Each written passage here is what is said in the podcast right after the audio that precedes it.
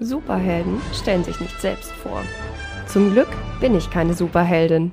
Ins Radio komme ich trotzdem. Endlos lange Beine, wallendes braunes Haar und immer den richtigen Hüftschwung.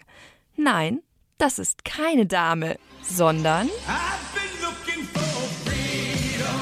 David Hasselhoff. Actually, um, looking for freedom um, means for me David Hasselhoff. Doesn't it bother you um, to be reduced on one song? I mean, it's it's years ago. That's the most you... ridiculous question I've ever heard.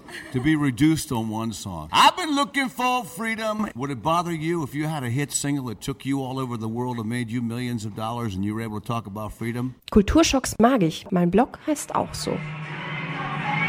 Eine Gruppe Erwachsener spielt mit Schusswaffen herum und liegt kurz darauf blutüberströmt und mit herausquellenden Eingeweiden auf dem Boden. Und das ist erst der Anfang. Ich führe mutige Interviews. Eins deiner Markenzeichen ist ja, äh, du siehst ja auch fast immer aus. Das ist einfach, kann ich ja nichts dafür, dass es sich anscheinend bei dem Journalisten so eingebrannt hat. Im Theater bin ich jetzt bei Richard das erste Mal seit dem Sommernachtstraum nackt. Das ist doch super, dass wir das endlich mal nachstellen. Finde ich auch. Find ich auch.